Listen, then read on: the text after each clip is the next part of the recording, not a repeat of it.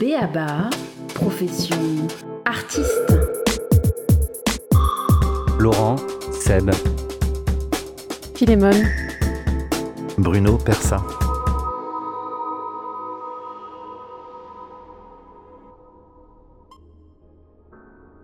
Voici ce qu'il m'a été donné d'entendre au cours de ces échanges en préparant l'émission. J'ai accepté votre proposition, Romain, surtout dans un contexte pareil. Ce que l'on traverse nous ramène à un questionnement social et politique. Comment être au point avec la société? Et puis, je suis aussi confronté à cette question dans la pédagogie. Comment mettre en perspective ce que l'on produit comme matérialité, ce que l'on produit comme idée?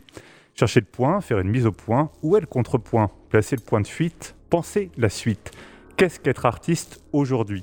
Quel sens donner à cette situation artiste et à ce désir, celui de continuer à créer? Et puis, comment faire quand son parcours prend des détours? Dans Béaba cette semaine, trois invités pour leurs expériences en partage. Philémon, bonjour. Vous êtes Fanny à la ville, Philémon à la scène, auteur, compositrice, interprète de deux EP qui donnent la part belle aux textes, aux électroniques et aux térémines. Vous chantez notamment La fête grise, La vie est une fête grise qui éteint mes sentiments, La pensée sous emprise, L'amour sous le ciment. Dites-vous, on vous trouve souvent du côté de Trampolino ou derrière un livre d'Annie Arnoux, de Jean-Luc Lagarce. Vous serez en juin prochain à l'Olympia pour la première partie de Kid Francescoli. bonjour, merci. Bruno Persa, bonjour. Bonjour. Vous êtes artiste et enseignant au Beaux-Arts Nantes-Saint-Nazaire. Votre travail interroge les pratiques collaboratives et le document, l'iconographie, l'archive et les utopies. Vous présentez récemment Hypothèse de l'autonomie, travail de généalogie depuis le Holders Catalogue. Les immensités de l'Arizona vous transportent et notamment les voyages rituels à Shongopavi, le village Hopi où Joseph Day tient sa boutique d'artisanat. Vos refuges littéraires sont ceux de Marie-Josée Monzin, Andreas Malm et les textes des apatistes du Chiapas. Laurent Seb, bonjour. bonjour. Vous êtes danseur, chorégraphe et dessinateur à Nantes, auteur notamment du solo à main levée ou de la prochaine série de Soli et créations chorégraphiques pour 10 interprètes intitulée Moche. Les lectures de Cynthia Fleury vous amènent à vous questionner sur l'irremplaçabilité, l'individuation, jusque dans le nom d'un projet artistique que vous portez, les individués. Depuis septembre, vous êtes artiste compagnon du TU Nantes et proposez aux habitants de Nantes-Nord des danses au détour du quotidien. Mais tout de suite, c'est la musique. Nous écoutons Brian Wilson avec Stuff Is Up. A diamond necklace plays hand to a handsome man in baton. A blind class aristocracy back through the opera glass you see the pin and the pendulum draw. Colonnaded ruins dominant.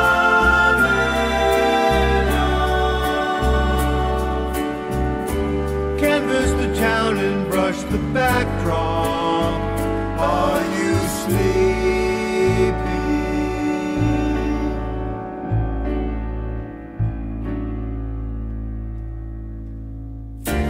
Velvet overtaking me, dim chandelier awakening me to a song dissolved in the dark.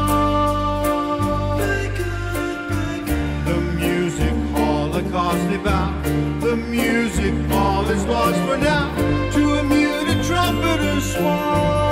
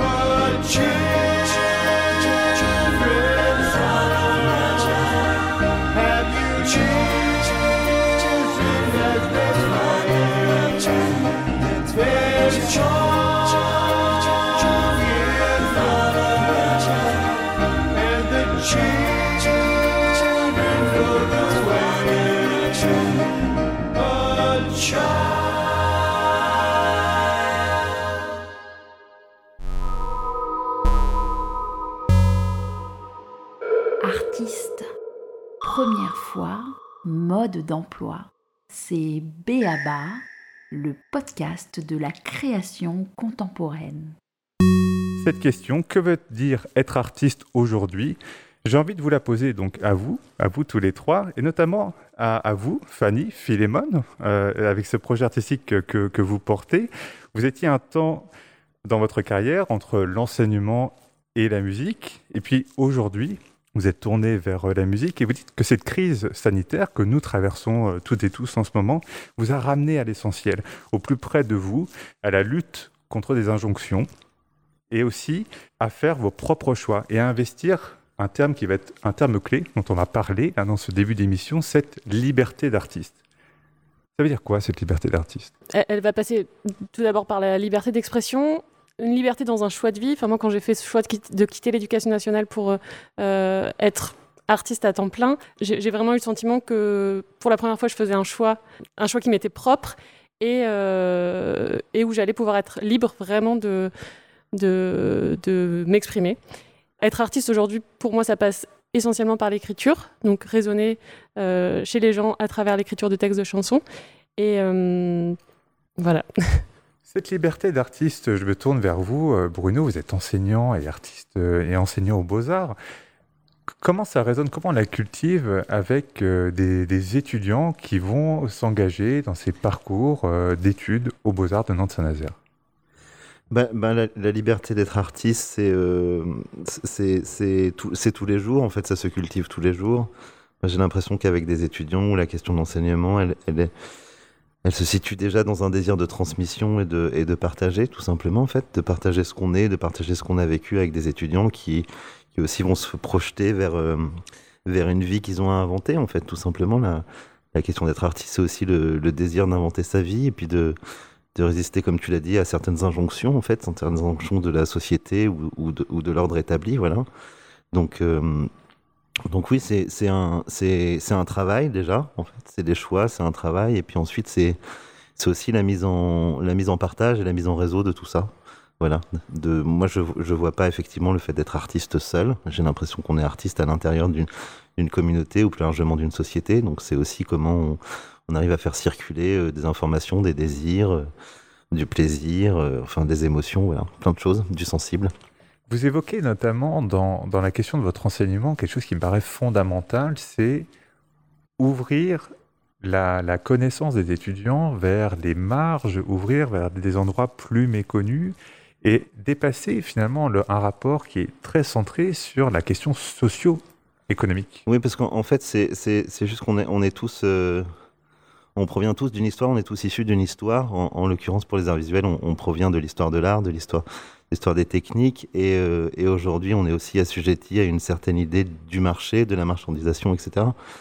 Donc l'idée, c'est aussi de pouvoir euh, exister en dehors de, ce que le système a déjà produit, de ce qu'il est déjà, et d'in- et d'inventer d'autres choses, d'inventer des périphéries, d'inventer des marges, d'être dans les marges et de, et de trouver son chemin ailleurs, c'est-à-dire de trouver son chemin euh, dans d'autres autonomies, dans d'autres désirs. Euh, tout à l'heure, tu as cité dans la biographie la, question du chiapas et des apatis, par exemple.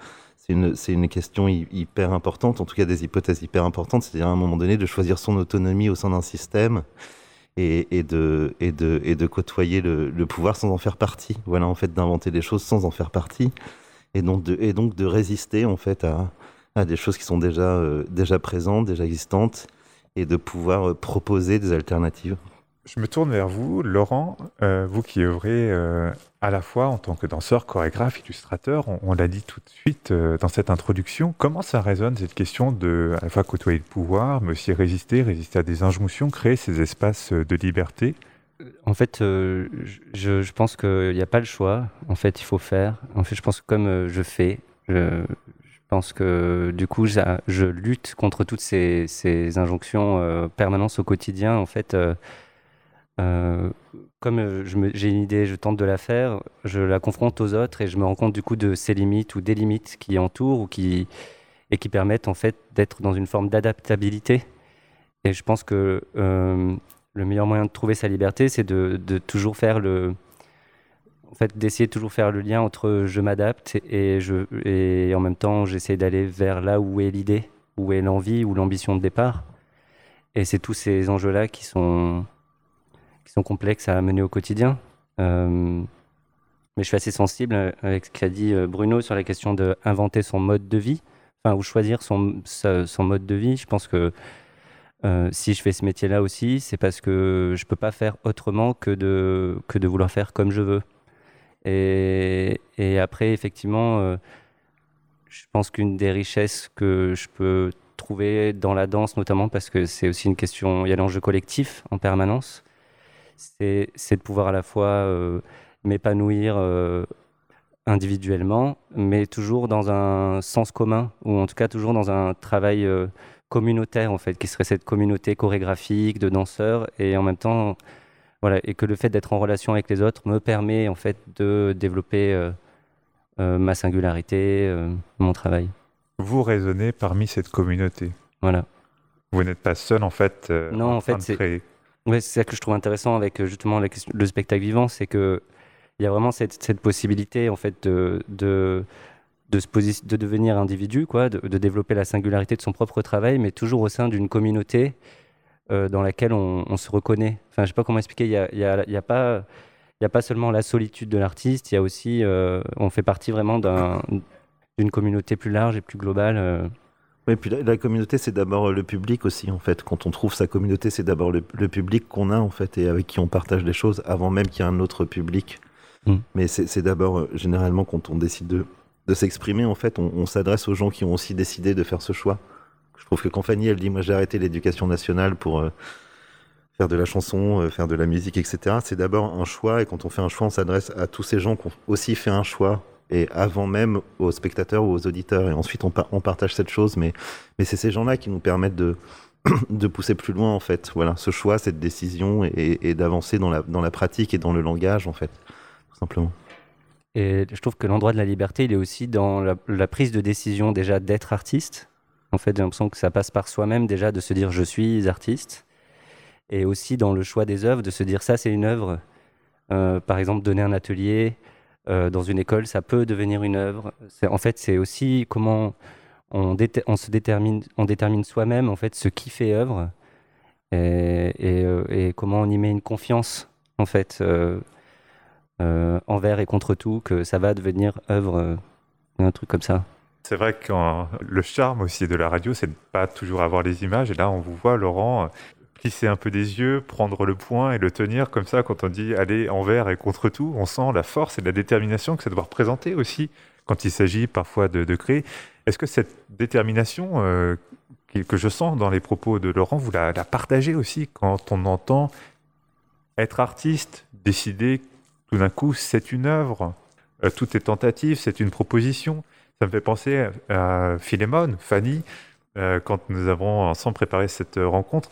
Il y avait aussi quelque chose qui revenait dans notre échange, c'était la question de se dire, créer, c'est aussi accepter de faire des détours.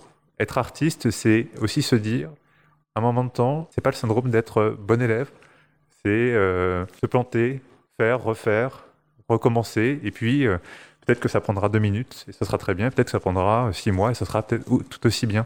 C'est aussi ça, être artiste et aller vers la création. Oui, Tout à fait, oui. En fait, j'ai vraiment fait le parallèle quand euh, là j'ai commencé à, être artiste à temps plein, que ça, allait à, l'opposé du système scolaire et même du système professionnel derrière, où, on peut travailler, euh, on révise pour obtenir des partiels et en général on nous apprend que tant qu'il y a du travail, il y aura du résultat. Et, dans l'art, c'est complètement différent. Moi, j'ai appréhendé par exemple mon prochain EP de cette manière-là, en me disant je vais travailler comme une acharnée et c'est bon, hop, en deux mois de confinement, j'ai un nouvel EP qui sera génial. Et ça marche pas du tout comme ça.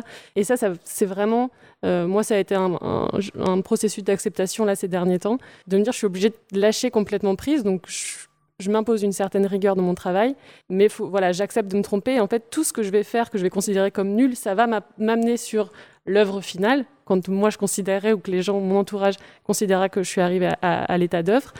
Mais, euh, voilà, ces détours-là, on n'est pas habitué. Et moi qui suis, euh, qui ai eu longtemps effectivement ce syndrome de la bonne élève, de par mon, éducation et mon passage dans l'éducation nationale, bah, il fallait vraiment que je déconstruise tout ça pour, euh, pour accepter de me, tromper et, et, voilà, d'a- d'aboutir à, à mon, mon œuvre.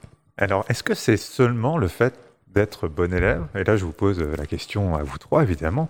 Mais est-ce que c'est pas aussi le, le- rapport à être productif, à l'injonction On parlait d'injonction tout à l'heure, à une injonction d'être tout d'un coup dans la productivité, la production. Euh, tout d'un coup, il faut faire, faire, faire.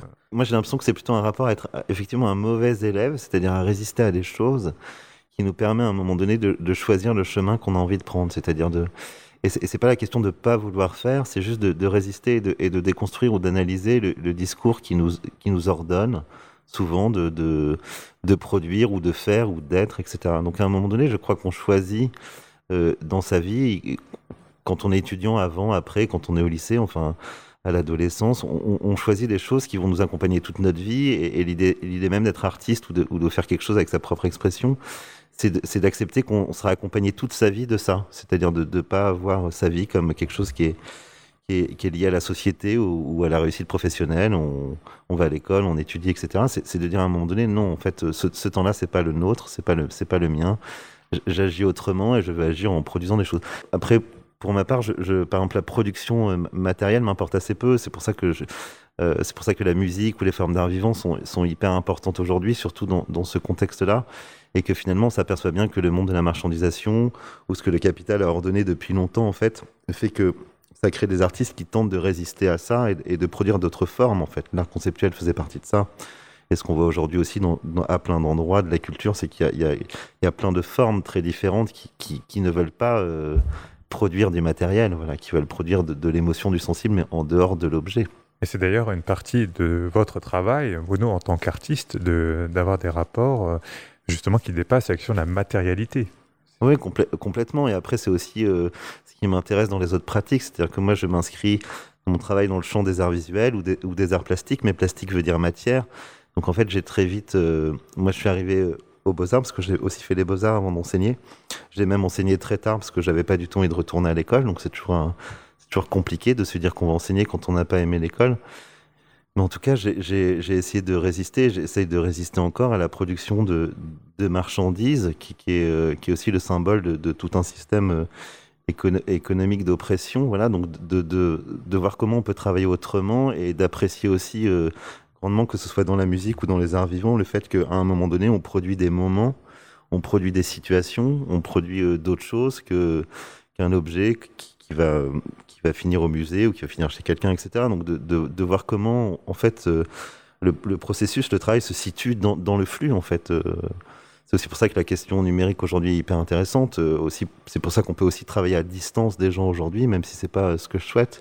Mais qu'en tout cas, il y a plein d'alternatives possibles et qui sont vraiment euh, euh, important de partager et et et d'augmenter. On entend aussi la diversité des manières de travailler euh, dans, le fait de faire aussi processus. Vous, venez, vous venez de l'évoquer, notamment dans, dans la question numérique. Alors, le contexte sanitaire l'impose. On sait qu'on le vit très différemment, j'imagine. On peut en parler très, très rapidement. On en parlera sans doute plus tard dans l'émission. Mais on voit que la, voie numérique offre des possibilités. Vous, comment vous le vivez aujourd'hui, vous, en tant qu'artiste, ce, rapport à, une autre injonction, peut-être, qui est celle de dire bah, il y a cette possibilité numérique, puisque euh, c'est très concrètement euh, impossible pour vous d'être sur une scène et de, pouvoir rencontrer un public. Comment vous le vivez, ça, euh, cette injonction possible, qu'on- le live stream, par exemple, ou euh, d'autres possibilités Tout ce qui est partie production, euh, le, travail à distance avec les producteurs, avec le manager, ces échanges euh, euh, numériques, il n'y a, pas de problème et voilà, on, est tous euh, euh, dans le même cas. Après, euh, moi, c'est vrai que tout, le, tout, tout ce qui est live stream, je trouve ça super. Il y a eu des initiatives géniales et, et ça a créé plein de nouvelles choses, mais, euh,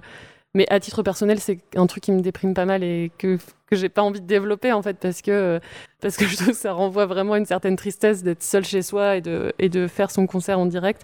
Et puis, ça, voilà, on, perd quand même tout, tout, tout, tout, tout ce qu'on a en concert. Tout ce pourquoi on fait des concerts aussi, c'est ce moment tellement spontané avec, avec le, partage. Et, il se passe un truc euh, d'énergie avec les gens qu'on qu'on qu'on peut pas avoir. Donc ça, ça, ça compense pas, ça va nous accompagner et, et soulager un petit peu le confinement, et pour les artistes et pour les gens.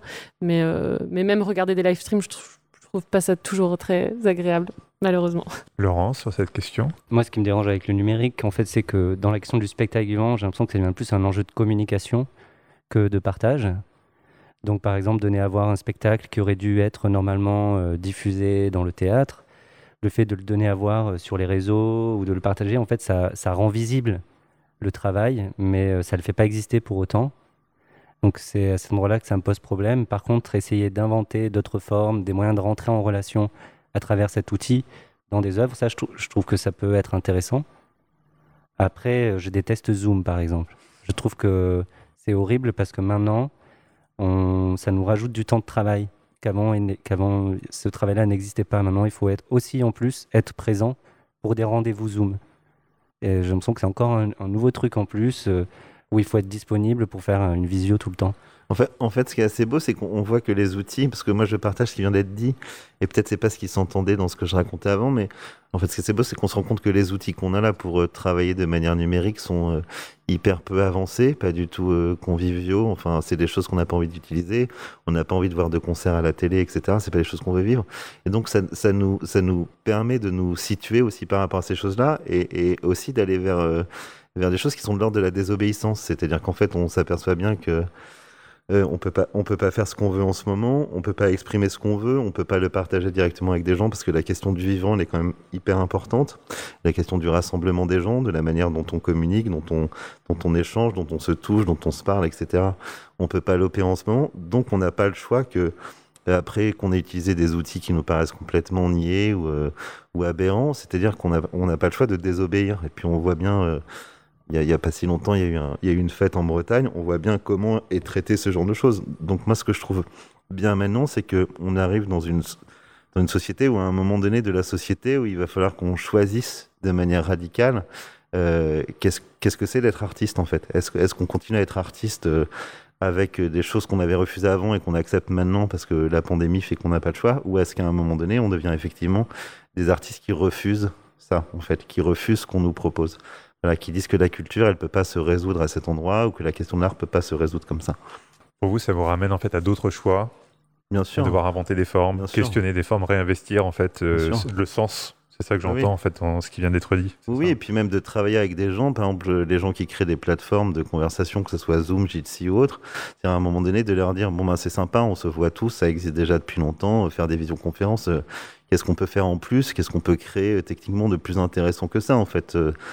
C'est- pas euh, c'est- pas suffisant, c'est-à-dire la, que la si- fin des moyens. en Alors, fait, si, hein. si vous, si vous refusez qu'on meure et qu'on se touche, euh, voilà, euh, et, et pourquoi pas, et on, on se comprend, peut-être qu'on peut élaborer des outils, en tout cas, euh, et essayer de, de rechercher d'autres choses, et, que ça soit pour une- des questions esthétiques ou des questions sensibles. Voilà. bon, allez, bon. Ça, ça pose aussi une question, euh, et ça, ça va nous permettre d'a- d'aller sur un temps euh, suivant de notre première partie dans cette, dans cette conversation. Lorsqu'il a été euh, question de préparer cette émission, euh, il est, on commençait à en parler là, dans les premières minutes, revenait beaucoup la question de la légitimité dans le fait d'être artiste ou de venir à, être artiste et la question de la valeur de ce que l'on fait. À quel moment c'est une œuvre, à quel moment ce, n'est pas une œuvre, à quel moment je suis artiste, à quel moment je le deviens. Et ça, euh, je sentais que c'était traversant à, vos, à nos entretiens que nous avons eus et traversant à vos questionnements à l'heure actuelle, sans doute aussi précipité parce que nous traversons ce que nous vivons, on va pas se le cacher. Je trouvais intéressant de pouvoir partager ensemble cette question de la valeur. Laurent, je sais que vous étiez sensible notamment à cette question de, valeur ou de, de légitimité, euh, et nous en parlions par un prisme particulier de cette valeur, et notamment quand on fait un projet artistique. Il y a des critères d'évaluation très précis qui permettent d'évaluer comment ce projet fonctionne, et ces critères d'évaluation mettent en avant certains paramètres au détriment d'autres, et ça vous semble aujourd'hui à re-questionner? Oui, effectivement, on est, plusieurs euh, artistes du spectacle vivant à vouloir re-questionner le fait que aujourd'hui, euh, ce qui vient déterminer qu'un artiste euh, peut être par exemple soutenu à un, conventionnement ou à une structuration, il faut qu'il ait tant de dates par an. Donc il faut qu'il ait joué dans les théâtres. en fait, c'est le nombre de fois dont un spectacle est vu qui va donner de la valeur à l'artiste.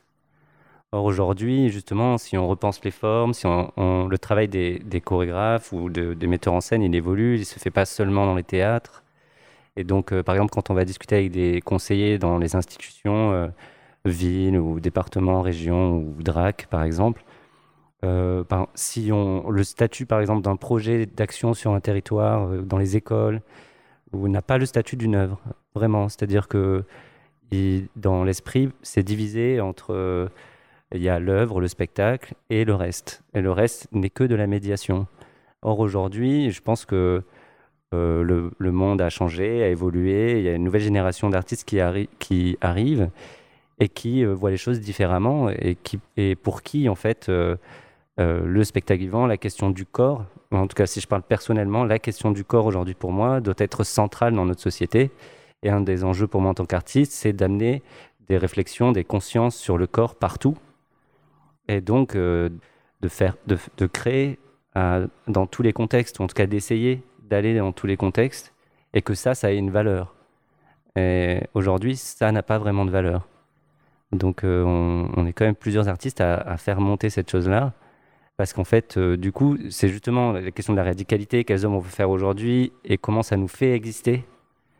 Donc, on a le sentiment que on serait, enfin, le sentiment que si je continuais à développer des projets comme cela, en fait, je serais mis en retrait au fur et à mesure, en fait, et je n'aurais pas cette possibilité d'exister pleinement à un niveau, par exemple, national, qui pourrait me permettre, euh, du coup, de me structurer, d'embaucher quelqu'un. Enfin, bon, c'est toutes des questions euh, aussi euh, presque entrepreneuriales dans le sens où j'ai besoin aussi de développer une activité qui me permet de développer mon travail artistique. Alors que vous êtes évidemment le même Laurent quand vous êtes dans le laboratoire de recherche, quand vous êtes dans l'atelier euh, de en médiation, quand vous êtes euh, sur scène et vous faites unité. C'est ça qu'en fait qui a du sens pour vous. Et, mais par contre, ce que vous m'expliquez, c'est que ces critères d'évaluation finalement vous segmentent. Oui. Et ça n'a pas de sens en fait pour vous. En fait, ça nous oblige, par exemple, si vous allez sur le site internet d'un chorégraphe, en général, il y a écrit euh, euh, création, médiation, action. Et même moi, je l'ai fait sur mon site internet parce qu'en fait, euh, c'est comme s'il y avait un enjeu de compréhension. Sinon, les gens ne comprendraient pas ce qu'on fait. Alors que pour moi, euh, ce que je fais, c'est total. C'est-à-dire que euh, les actions que je mène, les, recherches que je vais, que je vais faire sont associées à un travail de création et, tous ont la même finalité finalement qui est de que j'avance. Il y a aussi un enjeu, je pense, à, faire comprendre ou en tout cas à défendre que le spectacle vivant n'est jamais fini. En tout cas, quand on présente un spectacle, il n'est jamais fini. C'est comme une sorte de compte, c'est quelque chose de permanent, c'est une continuité. Non, mais c'est des, des strates aussi qui sont imposées par le. le- c'est comme un système culturel, c'est-à-dire qu'on peut aussi euh, se poser des questions à un moment donné euh, sur, euh, sur, sur comment, comment agit un ministère de la Culture, par exemple, et qu'est-ce qui se Mhm. passe. Alors évidemment, c'est quelque part c'est super, et, et je crois qu'il y en a deux dans le monde, c'est-à-dire c'est au Brésil et chez nous, voilà, où il y a des ministères de la Culture. Donc c'est très beau parce qu'il y a une sorte de redistribution de l'argent public pour des, pour des artistes, et, c'est vraiment génial, les artistes à plein d'endroits. Et en même temps, à un moment donné, on s'aperçoit qu'on est aussi soumis à des choses et qu'en fait, la, la gestion de ce ministère et la gestion de tout le système fait que fait qu'il y a des euh, il y a des il y a des actions qui ne seront jamais reconnues. Effectivement, aujourd'hui, faire un atelier dans une école, c'est moins que faire un spectacle.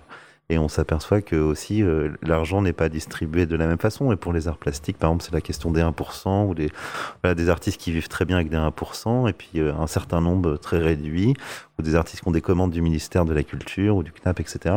Et d'autres, et tout un même pas underground, mais toute une toute une frange de des arts, visuels, etc., qui, qui n'arrivent même pas à vivre, quoi, qui est dans la précarité, et ça existe à tous les endroits. C'est, j'imagine que c'est aussi pareil pour la musique. Justement, que- Fanny, vous, comment vous abordez cette question dans le champ des musiques actuelles?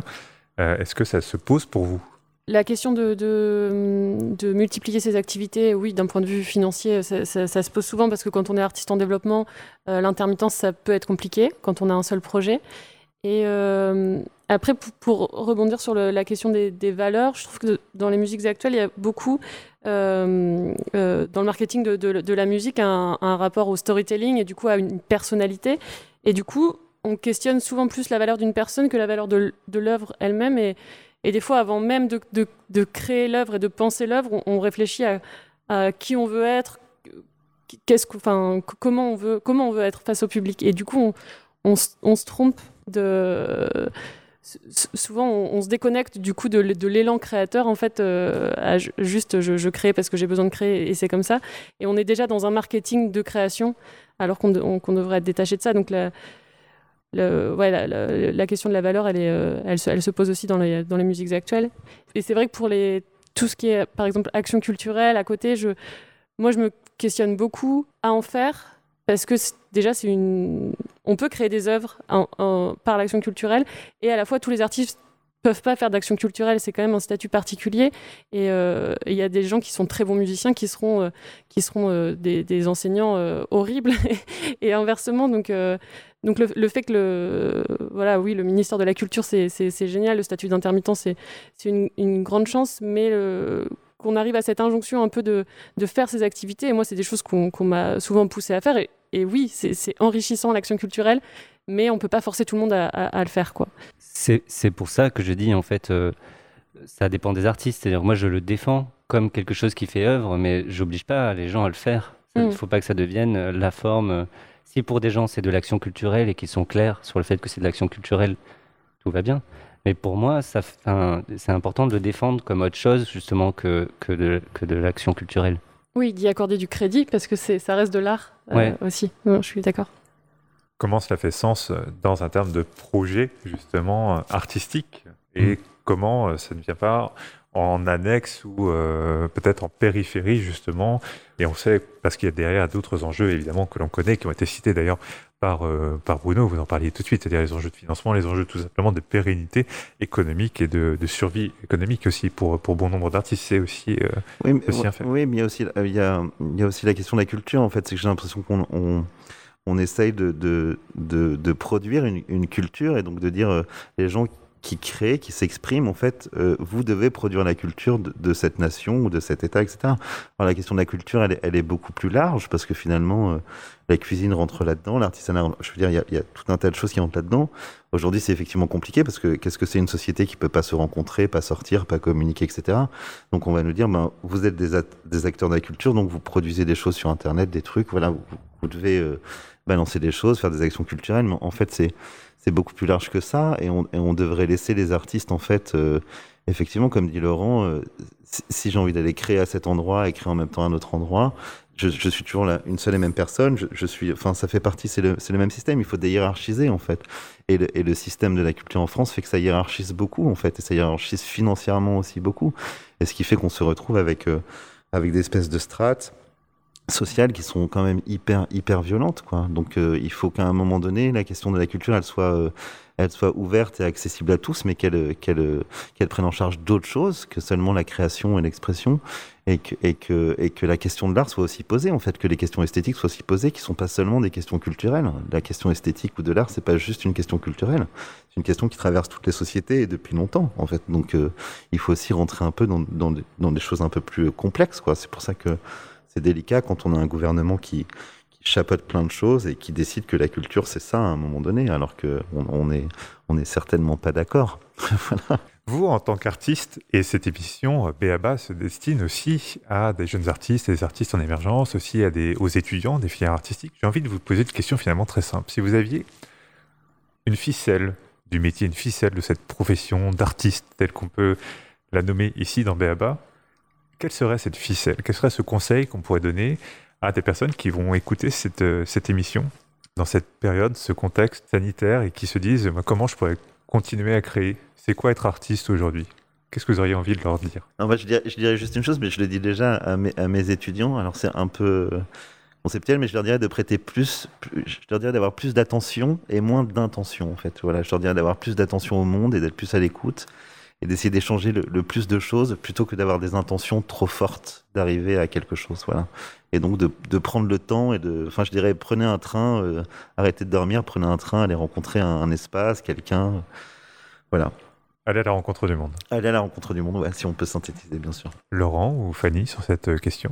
Moi, ce que, ce que je leur dirais, c'est de se faire confiance, euh, surtout de prendre du plaisir et de partager. Que les choses vont s'apprendre, enfin, qu'ils vont apprendre euh, les manières de faire petit à petit, justement à force de faire des rencontres. Et que c'est pas grave s'ils savent pas tout faire tout de suite, ça va venir. Euh, Voilà. Parce que je me souviens quand j'ai démarré, en fait, j'arrêtais pas de demander à des chorégraphes comment on fait pour être chorégraphe. Et euh, tout le monde me disait, euh, bah, je sais pas. Du coup, ça m'énervait. Maintenant, je comprends. Parce qu'en fait, faut juste faire et s'amuser, quoi, et rencontrer. Il n'y a, pas de re- y a pas de recette, mais, mais c'est vrai qu'il y a plein de. Il y, a- y a des attitudes. La, la curiosité, par exemple, euh, peu, peu importe ce qu'on Mm. veut faire dans la vie, en fait, la curiosité, c'est important. Je, di- je dirais déjà se, se- se poser la question soi-même en, en étant honnête avec soi-même sur pourquoi on a envie d'être artiste, euh, pour, euh, pour après que ça, ça puisse cibler et, et être au, au- voilà, le, plus sincère possible, se faire confiance effectivement parce qu'il n'y a, pas de- y a pas de recette, il n'y a pas de formation en tant que telle. Enfin, je prends l'exemple des musiques actuelles, c'est que euh, on peut apprendre à être musicien, mais après être artiste dans une société, bah là on est en apprentissage perpétuel. Donc euh, voilà, et c'est évidemment accepter d'être un mauvais élève, accepter de se tromper et surtout pouvoir euh, trouver des, des, des, personnes avec qui s'entourer pour, pour échanger autour de ça, parce que sinon on est, on est très vite seul. N'oubliez pas donc de faire, c'est ça, le message que vous voulez envoyer. Ouais, surtout ne pas rester dans l'attente qu'il se passe quelque chose. Provoquer les choses donc aussi. Mm. Après cette première partie, nous allons maintenant parler du temps qu'il fait. Un temps parfois long, un temps parfois court qui nous accompagne et qui saisit des questions que nous nous posons. Dans Béaba, nous laissons donc le micro ouvert pour partager ces questions qui vous traversent et qui nous traversent et qui nous sont donc bien essentielles. Nos invités ont une question. C'est le moment de la partager. Vous êtes toujours à l'écoute de Béaba.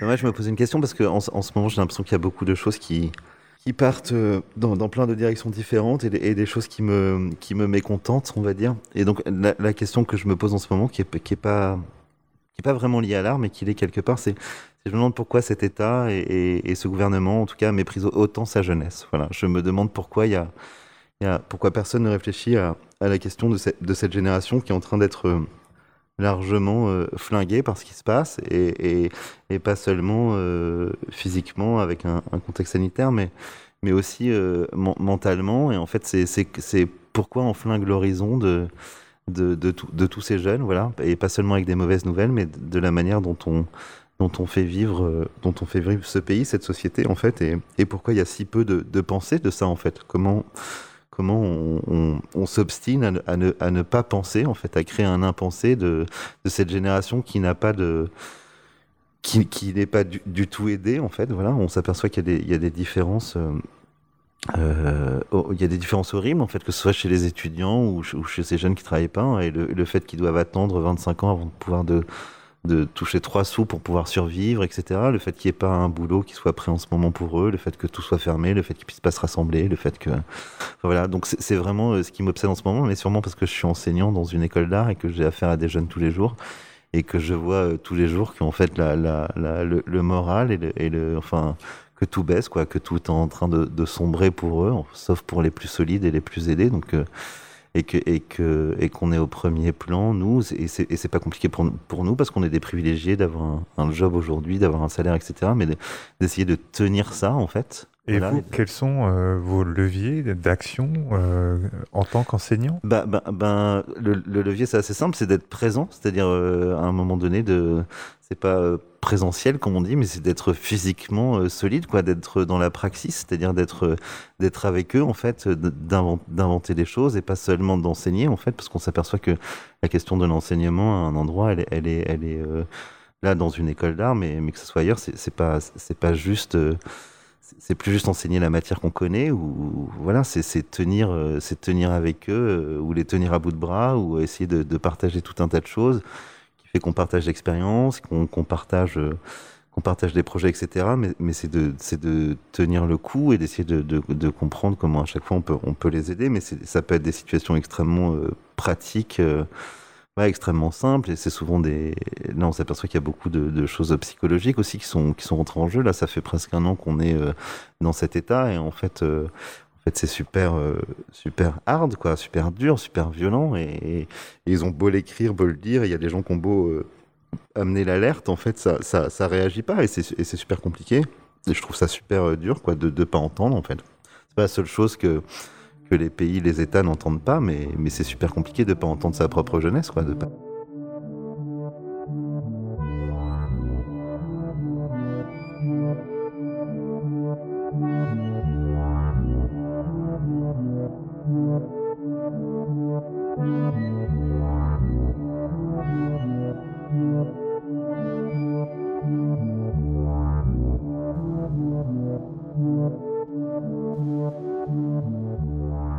Ma question principale, elle tourne vraiment autour de l'avenir des concerts.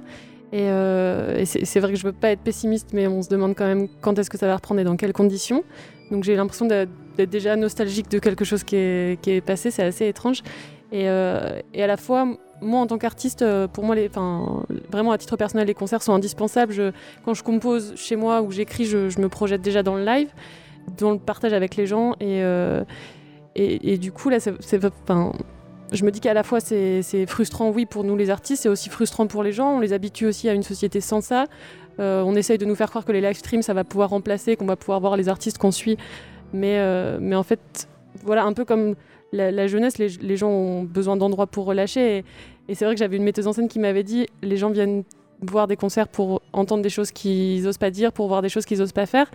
Et en fait, là, on n'a plus d'endroits où lâcher, donc plus d'endroits culturels, toute la restauration, etc. Donc il y a un- un truc qui bouillonne.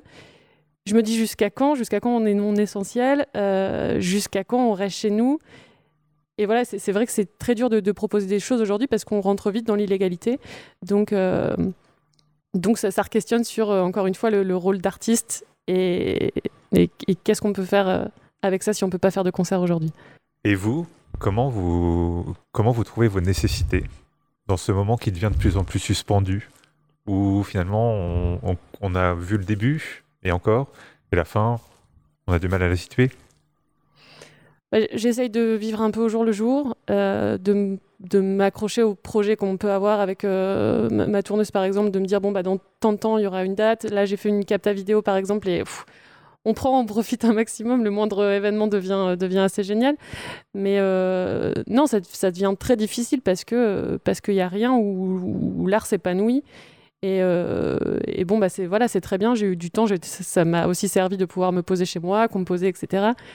Mais là, j'arrive à un moment donné où c'est bon, j'ai travaillé sur moi, j'ai réussi à prendre le positif des choses, à mettre à la méditation, etc. Mais il y a un moment donné où, voilà, c'est inhumain, faut, faut, faut, faut lâcher, quoi. Et, et on peut toujours pas, malheureusement.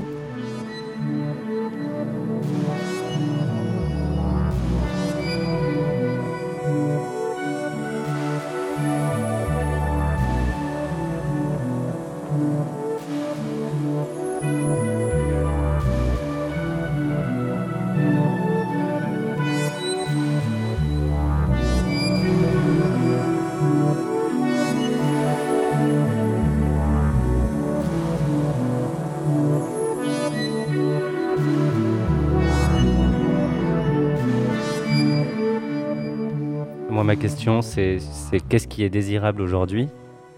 Je pense que ça rejoint vos problématiques aussi. C'est-à-dire, euh, par exemple, pour la jeunesse, j'imagine que c'est très difficile aujourd'hui de savoir euh, comment faire, quoi faire dans ce contexte euh, pour demain. En fait, la question du demain aujourd'hui, elle est très compliquée.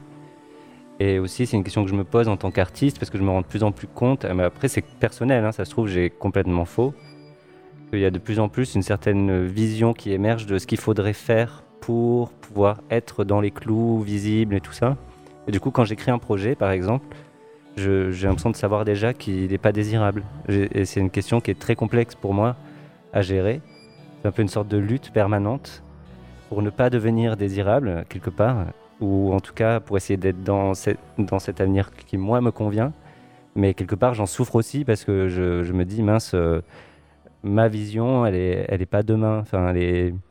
Et je pense que c'est un sentiment qui est partagé un peu aussi aujourd'hui, pas seulement par les artistes, par beaucoup de monde, de se dire euh, quelle vision pour demain. Qu'est-ce qu'on projette collectivement demain? Quel monde on a envie de donner à voir? Voilà, ça me préoccupe vraiment. De... Ouais, je crois que je sais même pas ce qui est désirable en fait. Il y a presque un- une perte euh, de, de- Je ne sais plus. Voilà, y a- je suis vraiment dans cet endroit-là en ce moment. Je bah alors qu'est-ce qu'est-ce que je fais? Qu'est-ce qui est désirable? Où ça va? Où je vais? En fait, j'ai l'impression que ça va dans tous les sens. Et si vous ne savez pas ce qui est désirable, est-ce que vous trouvez peut-être des manières d'aller vers ce désirable? Est-ce que c'est par la création? Est-ce que c'est par euh, tout ce que vous mettez en place, par euh, les étapes de recherche? Est-ce que c'est par euh, notamment ce compagnonnage avec le TU Enfin bref, tout ce que vous activez, est-ce que ça, ça vous permet d'aller vers plus ce désirable? Bah, en fait, pour moi, le désirable, c'est la relation. Donc, euh, l'enjeu, il est de toujours, en tout cas, pour questionner cette chose-là, j'ai besoin d'être toujours en relation. Donc, euh, je pense que je rabâche aux personnes tout le temps ces questions-là que je me pose pour pouvoir avancer et pour pouvoir trouver du commun. Hum, C'est pour ça, je pense que, moi, ma vision de l'art ou de comment j'ai envie de faire de l'art, c'est un art de la relation. Euh, et c'est comme ça qu'on va trouver du désirable.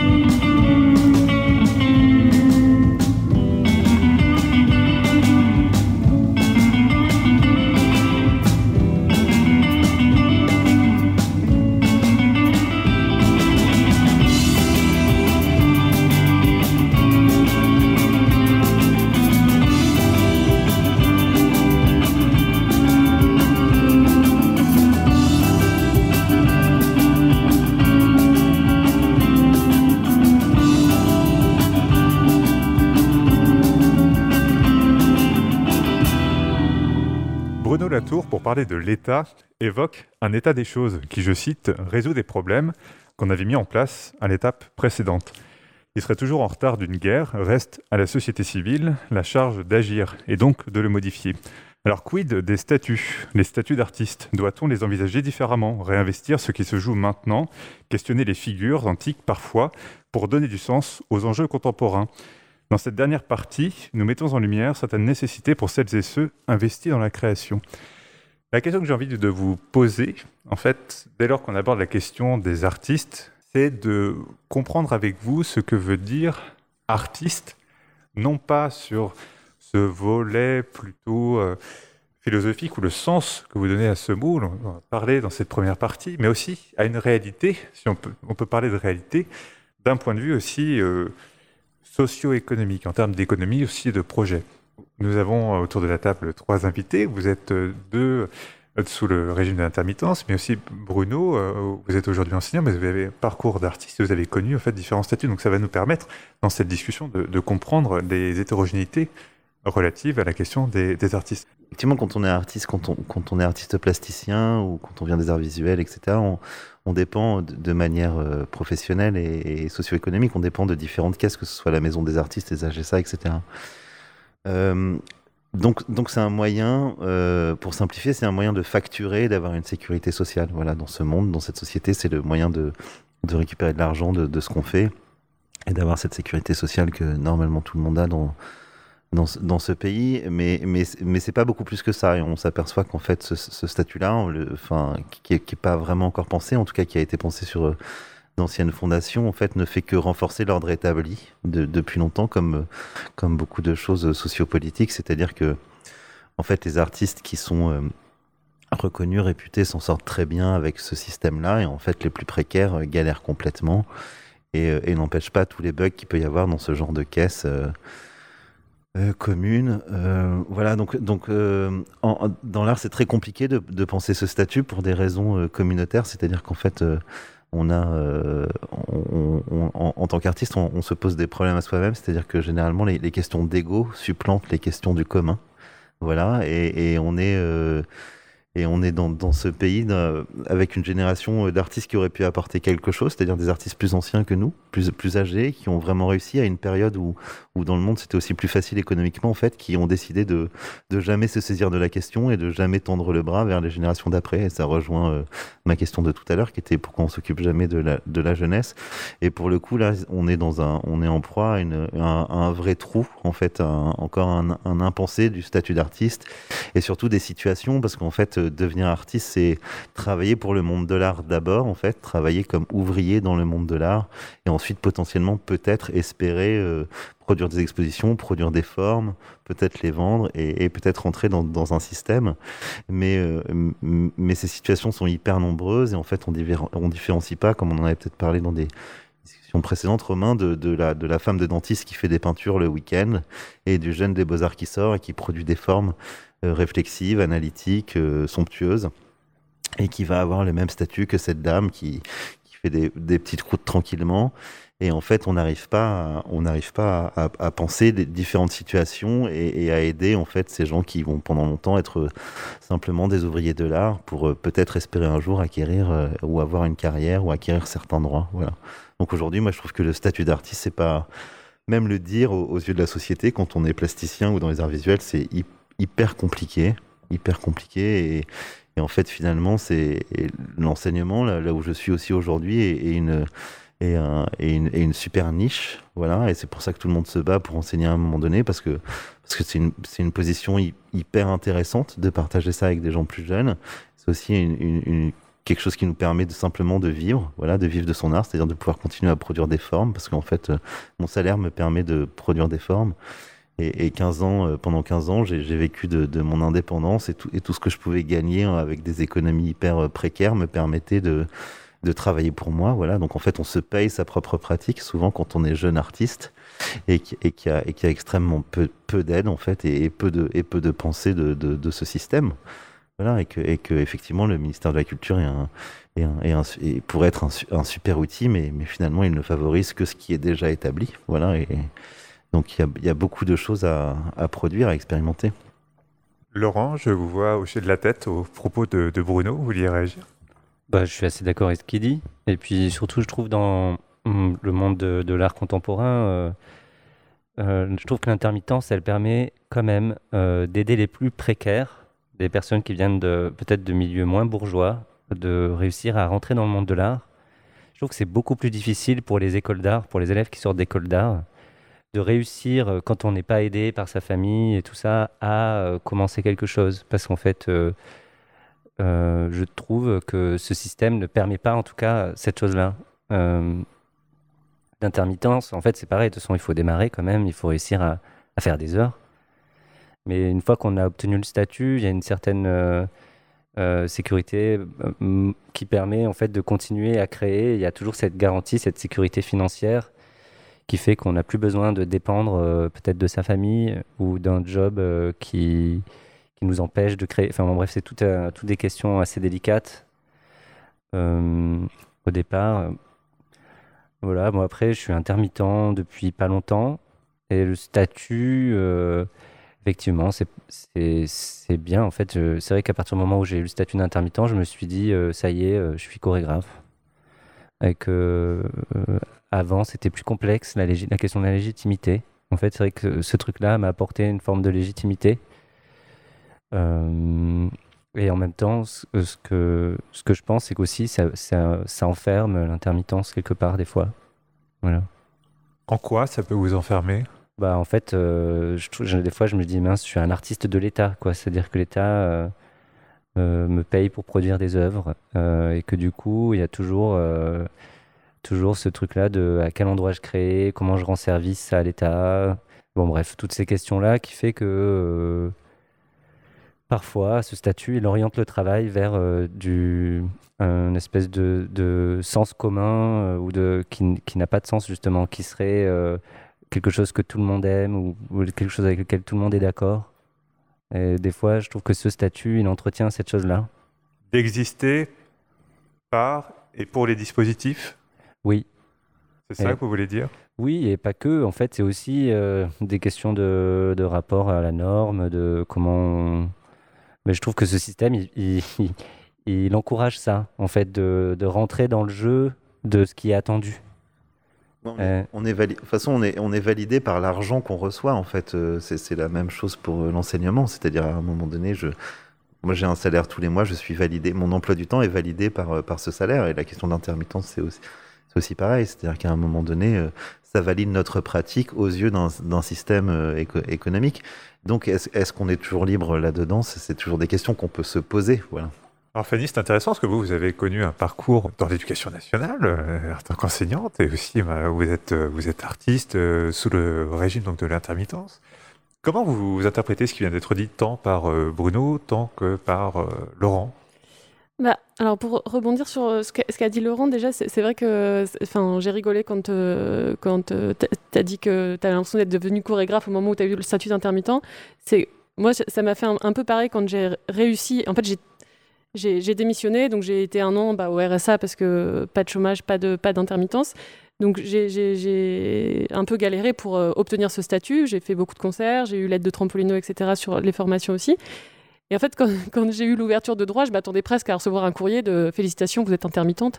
Et, euh, euh, et finalement, non, pas du tout. C'est juste quelque chose d'administratif très banal. Mais, euh, mais voilà, donc c'est vrai qu'il y a une certaine légitimité en fait quand on dit à des gens qui sont pas dans le, dans le milieu de l'art.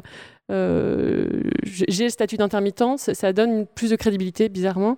Et, et c'est vrai que pour rebondir sur ce que disait Bruno, j'ai l'impression qu'il y a un côté très prestigieux dans le fait d'être artiste, dans ce qui nous est montré euh, dans la culture plus populaire, ou un, côté très précaire avec beaucoup de stéréotypes aussi sur euh, un peu euh, très baudelairien, etc. Et, et du coup, on, a du mal à mettre en, avant les artistes qui arrivent à faire des longues carrières sans être médiatisés, sans être rec- reconnus publiquement. Et du coup, j'imagine que pour les jeunes qui veulent être artistes, ils, ils savent pas trop comment se projeter. Il y a un peu ce- cette success story de OK, moi je veux faire de la musique pour être reconnu, pour, avoir pour faire une grande, grande carrière. Alors qu'il y y, y, a y a mille possibles en fait. Et, euh, et du coup, ça s'est pas mis en avant. Et artiste, ça, peut vouloir dire plein de choses. Et, euh, et voilà, donc le statut d'intermittent, effectivement, je trouve que c'est une. euh, c'est vraiment génial parce que ça offre du temps. En fait, il y a- ce côté où moi j'ai fait beaucoup de jobs alimentaires aussi à côté de la musique. euh, Et là, le, fait d'être destiné qu'à ça pendant un an, ça, oblige de se projeter ensuite, mais ça laisse quand même une grande liberté euh, de création, qui est peut-être limitée effectivement sur le, le fait d'être un artiste d'État. Mais je me dis toujours que euh, une fois sur scène, on, est, euh, on a toujours quand même cette liberté de dire ce qu'on veut, entre guillemets, qui, qui a peut-être ses limites. Je sais pas si tu veux réagir là-dessus. Non, non, mais- je suis totalement d'ac- d'accord avec toi. Juste, euh, oui, c'est un bon système et je pense que ça serait bien que ça existe aussi pour les artistes plasticiens parce qu'on a parlé de la jeunesse tout à l'heure, mais il y a aussi des personnes plutôt euh, plus vieilles, de 40, 50 ans, en fait, qui, passent, qui ont passé aussi beaucoup de temps à chercher leur légitimité au sein d'un milieu artistique Et euh, je me dis des fois d'avoir ce statut-là pourrait permettre en fait aussi à ces personnes-là d'arrêter de chercher une certaine forme de légitimité. En fait, ça a déjà été réfléchi pour être élargi. En fait, il y a eu beaucoup de discussions et, beaucoup de, tentatives. Et, la question aujourd'hui du, revenu minimum universel aussi, enfin voilà, qu'on l'appelle comme ça ou autrement, mais permettrait aussi que, que des gens qui ont besoin de construire des choses de leur propre vie, de leurs propres mains, en fait, puissent le faire sans être assujettis à différents statuts ou à différents, euh, à différents systèmes ou galères, etc. Et, effectivement, dans, les arts plastiques, c'est effectivement une absence de statut euh, criante, même s'il y en a un petit qui est d'être à la maison des artistes et de cotiser, etc. Qui est, euh, qui est effectivement pas le pire, mais qui est, effectivement le, le, le, début d'une cer- certaine précarité. Et, dans le contexte de la pandémie, on s'aperçoit que les artistes qui survivent sont les artistes qui gagnaient de l'argent l'année dernière et qui sont aidés dans le contexte de la pandémie. Et tous les jeunes qui débutent et qui n'ont rien facturé sur euh, l'année 2019, par exemple, sont en train de, crever, quoi. Donc voilà, donc en fait, on labellise des pratiques, euh, des gens qui font de l'argent et on en redonne, on et on redistribue de l'argent à ceux qui en gagnent. Donc c'est, compliqué. Donc ça, c'est vraiment des choses. Et à aucun moment donné, on entendra la maison des artistes, les gens qui s'occupent de l'association et de l'organisation, dire quelque chose. C'est des choses qui sont vraiment euh, hyper assujetties aux pratiques économiques de l'État. Donc c'est un peu dramatique pour le coup. Et juste dernière chose, en fait, je pense que la question de aussi artiste d'État, c'est beaucoup lié aussi au spectacle vivant et au jeu des subventions. C'est-à-dire qu'on, c'est aussi euh, des jeux de subventions. C'est pas seulement l'intermittence. Vous avez parlé d'artistes d'État, mais il y a aussi quand même une réalité prégnante dans vos discours, quand on va à votre rencontre, quand on s'entretient avec vous. C'est quand même le fait d'être souvent seul à la tête de ce qui s'apparente un projet entrepreneurial en réalité. C'est ça aussi qu'il faut transmettre, je pense, quand on vous écoute parler, c'est qu'aujourd'hui, quand on est en compagnie, quand on est à la tête d'un projet musical, comme le vôtre, Philémone, euh, Fanny, Philémone, euh, en fait, on est aussi entrepreneur de son projet. Donc on navigue en fait entre, ces, même s'il y a la question du statut d'intermittence qu'on entend, euh, moi je vous sens aussi en prise directe avec ces logiques de projet, de gestion, d'entreprise, avec une formation faite avec les pairs. Vous n'avez pas spécialement de, de, de diplôme associé, c'est ça que je veux dire, de, diplôme de gestion, de, projet, j'imagine.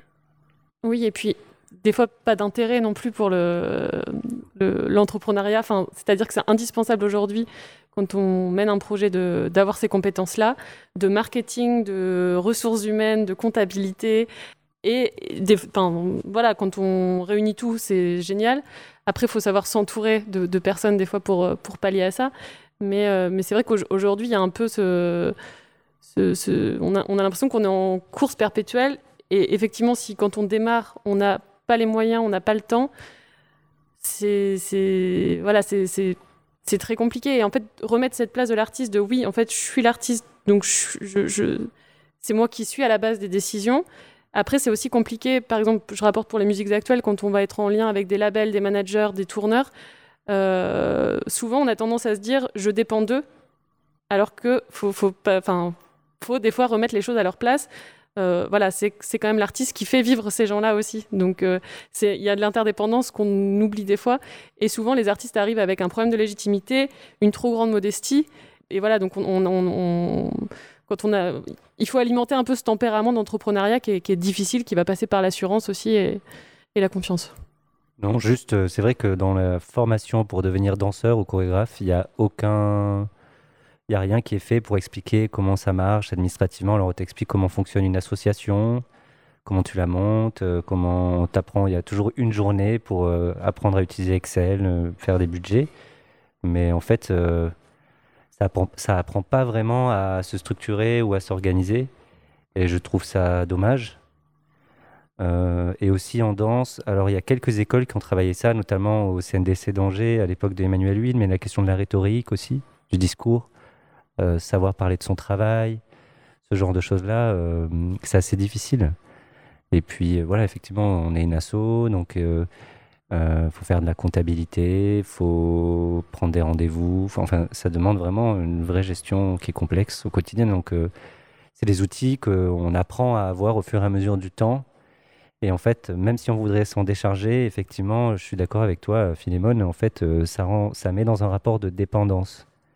Par exemple, je travaillais avec un bureau de production, à un moment donné, j'ai arrêté parce qu'en fait, euh, je ne maîtrisais pas mon propre travail. Euh, en fait, je faisais confiance. Euh, et je me rends compte maintenant euh, que je préférais vraiment travailler en binôme pour cette raison-là, parce que en fait, euh, euh, ça m'apprend à devenir plus autonome et, euh, et pouvoir faire confiance à cette personne-là, parce que moi aussi, je maîtrise un peu les sujets, mais c'est très long. Euh, c'est un peu chiant, parce qu'on a surtout envie de faire des dessins et de la danse, et plutôt que des budgets, mais on n'a pas le choix. Mais c'est pas, mal que ça, préexiste pas à, ce- qu'on fait, en fait, ces questions d'entrepreneuriat, etc. Parce qu'en fait- en fait, si, on commençait par apprendre ça, c'est-à-dire s'il y avait une, logique euh, socio-économique à la réussite euh, professionnelle de l'art ou des artistes, etc., euh, on se retrouverait qu'avec des artistes de dossier, en fait. Ce, qui est, déjà le cas aussi, vachement avec la question du ministère, etc., c'est que finalement, on s'aperçoit que, que les artistes sont triés par leur capacité à produire du, du- langage de dossier, quoi, du langage administratif. Donc en fait, c'est bien de buter sur ces questions-là et ensuite d'aller chercher de savoir avec qui on peut travailler, avec qui on veut travailler et de et de pas être directement des PDG de notre propre pensée, quoi, ce qui est ce qui serait complètement flippant. flippant, voilà. Voilà.